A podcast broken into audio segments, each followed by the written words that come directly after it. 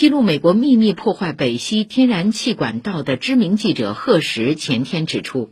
美方破坏管道是为了防止德国使用这条能源动脉，确保欧洲国家在俄乌冲突中跟着北约走。贺什还透露，美方实施破坏前，总统拜登和美国副国务卿纽兰曾说漏嘴，让策划这次秘密行动的情报部门头疼。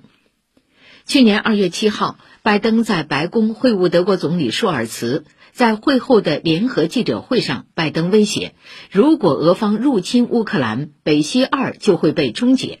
但舒尔茨在访问期间没有对终结这一项目表示支持。